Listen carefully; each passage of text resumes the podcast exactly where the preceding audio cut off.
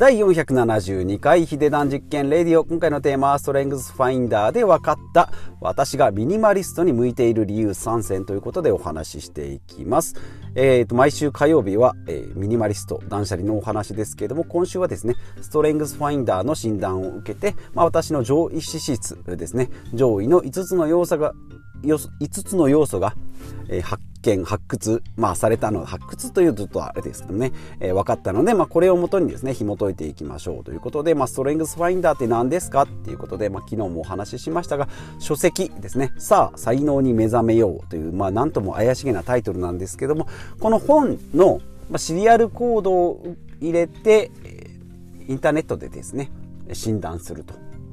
いうことで、まあ、ただの占いじゃないのって思うかもしれないんですけども世界的にはですねかなり権威のある、えー、世界で2500万人ぐらいですね、まあ、受けて、まあ、結構リテラシーの高い人はですね上位資質が、えー、こんなのがありますよっていうことで、まあ、中にはですね、えーと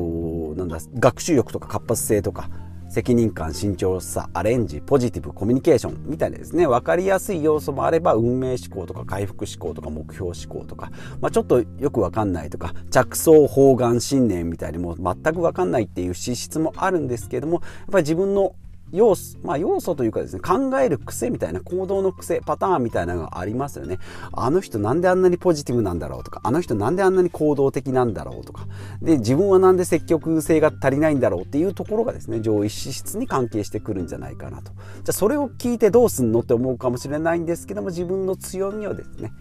えー、しっかり活かして、そこにこう注力していこうと。まあ、夜空でいうところの星が光ってるところをさらに磨いていきましょう。でまあどちらかといえば日本の教育っていうのは、えー、暗闇の暗が暗闇？光ってないところを伸ばしましょうよみんな同じぐらい光りましょうよっていうのは教育方針なんですけどもそうじゃなくて光ってるところをさらに磨きましょう。ということでじゃあ私がですね診断を受けてやってた5つの上位資質が、えー、1つ目が1番がですね最上志向ということで、まあ、好きなことに没頭して何時間でも苦なく苦労なくできるですね。まあ、これですね。まあ、このポッドキャストもそうですけどね、好きだと思えば継続ができるっていうことですね。で、2つ目が収集心。物や知識をコレクションすることで集中できると。いうことですね。で、3つ目が未来志向。今よりも、まあ、いい未来になるためにコツコツ努力ができる。で、内政っていうのがですね、一人で深く考えることができる。で、5つ目が規律性ということで、決めたことを、まあ、コツコツコツ、まあ、愚直に実践できるってことですね。まあ、秩序を守る生活っていうのが、えー、上位 5, 5資質、5つの資質になっております。じゃあ、これと、まあ、ミニマリストですね、断捨離っていうのに何が関係あるんですかっていうことで、まあ、私が向いていた理由ですけども、まあ、1つ目がですね、えー、まあ、物ものの収集癖から知識の収集癖収集性に変わったというところで、まあ、マキシマムリストだったんですけどね。もともと物をたくさん持つことに、えー、まあこう豊かさを求めてたんですけどそれはですね、まあ、ミニマムになったってことで、まあ、断捨離の知識を身につけて実践では物を減らすっていうことができたということで、まあ、ミニマリストもマキシマムリストもですね紙一重なんじゃないかなというふうに、えー、思っておりますのでいつ何時ですね私はまたあの大豪邸に住んでですねマーライオンみたいな置物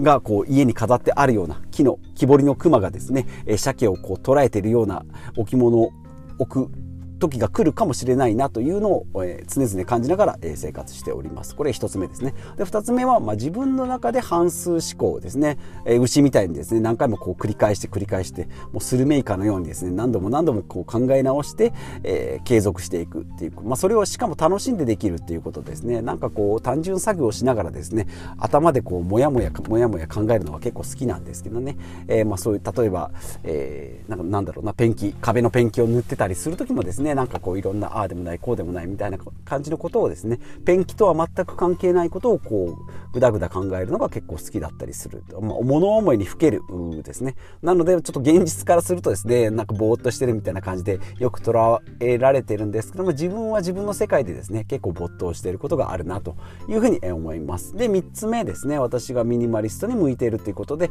えー、他の人と比較しないってことですね、まあ、自分は自分人は人、まあ、自分はですね物を今減らすのが、まあ、ブームなんだよ、まあ、他の人は多いんだよっていうふうにこう区別できるっていうのが一ついいのかなと思います。まあ逆にですね、まあ変わり者っていうレッテルを貼られることもあるかもしれないんですが、それはですね、まああんまり気にならないなと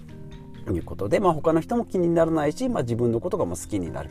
あまりこれをですね人と比較していくとあの人は人が、物が多いなとかあの人はもっと自分よりもっとミニマリストだなって思うとちょっとしんどくなってくるので、まあ、行き過ぎる行き過ぎない程度に頑張れるっていうのがいいのかなということですね。はい、ということで、まあ、私の上位資質、まあえー5つありますけれどもこれがうまく作用して、えミニマリスト断捨離がうまくいってるんじゃないかなと。いうふうに思います。まあ、今はミニマリストですけどね。さっきも言いましたマキシマムリスト。物の多い、えものにこう特化した生活っていうのもやってくるのかなというふうに思いますし、まあ、挫折することなく、まあ、突き進んでこれたっていうのも今の上位資質に関係あるのかなと思いますけれども、まあ、逆に言うとですね、えー、まあ、ブレーキが効かない状態になってくるっていうのがあるので、まあ、ストイックになりすぎてですね卑屈にならないように気をつけていきたいなと思います。でまあ繰り返しになりますがミニマリストと断捨離のメリットですけども、まあ、物の物への執着が減るってことですねああれ買わなきゃとかこれなくなったらやばいなっていうことが、まあ、手放すことができるですね。で物が少ないので新しいことにチャレンジがしやすいし、まあ、物がなくても大丈夫ってことで自己肯定感もアップしますよということ。で、ミニマリスト断捨離ですね、まあ、言葉似てますけどねミニマリストはまあ物が少ない生活ライフスタイル。で断捨離っていうのはまあ物にこうとらわれない精神的な部分が多いかなと思います。手放すとかですね、まあ、離れる、まあ、字のごとくですね、まあ、思いを足すとかですね。物を捨てるとか、まあ、その場から離れるみたいな感じですね。このデメリットはですね、まあ、捨てるに執着していくことが出てくるのでまあこれ持ったらちょっとまた物が増えるんじゃないのって思ってくるとちょっとしんどくなってきますよってことですね。まあ身軽だからま新しいものにチャレンジしてそこに幸せを感じられたらいいんですけどそこを持つことによってですね罪悪感を持つとちょっとしんどくなってきますよっていうのとあとはさっきも言いました人との比較でですねもっとまるしなきゃあの人はもっとすごいのにとかあの人は全然ダメだなっていうふうにこう物の量とかで、え、質でですねなんか人と比べてしまうとしんどくなってきますので人と比べないで、まあ、80点ですね、まあ、節約も断捨離も80点がちょうどいいのかなと思います。まあうんあとま稼ぐとか増やすっていうのもですね、突き詰めていきすぎるとしんどくなるので全部80点。でもバランスよくですね80点持っておくともう300万点ぐらいになるかと思いますので、まあ、リラックスしてですね他の人他のものに目を向けていくっていうのがいいんじゃないかなと思います、まあ、今週はですねこのストレングスファインダーをやってですね最初はですねストレングスファインダーってなんかちょっと怪しげだなと思ってたり例えばまあ私も知らずにその本屋でこのさあ才能に目覚めようなんて表紙を見るとですね絶対買わなかったと思うんですけど、まあ、いろんな Voicy とかですねブログとかですね、えー、まあポッドキャスト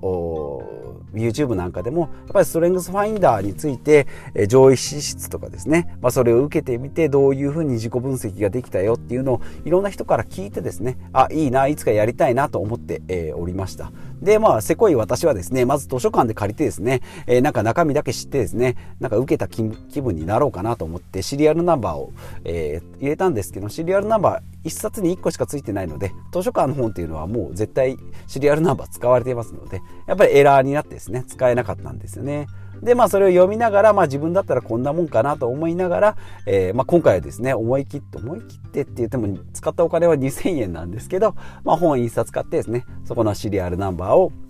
入れてインターネットで、えー、177問に30分ぐらいで受けると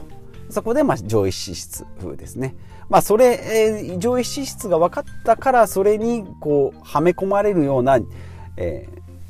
生活になるのは嫌だったので、まあ、あくまでも自分の考え方の癖。やっぱありますよね。自分で歩いててもなんかこう人と違うななんか前のめりになるな猫背だなとかなんかこう腕をしなんか腕全然振ってないなとか走り方でありますよね。で話し方も考え方もですね。いろんな癖がやっぱりあります。私も40年以上生きてますのでやっぱり楽な生き方、まあ、毎日毎日こう右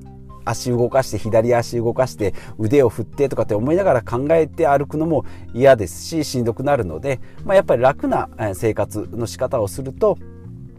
同じような癖がやっぱ出てきますので、まあ、これは人の癖っていうのもまあ良さと捉える時もできますけどその思考の癖がですねなんかこう自分の生きる道選択肢を狭めているようなことがないように、まあ、自分にはこういう癖があるんだっていうのを知るためにもストレングスファインダーっていうのは非常に役に立ったなと思いますし、えー、実は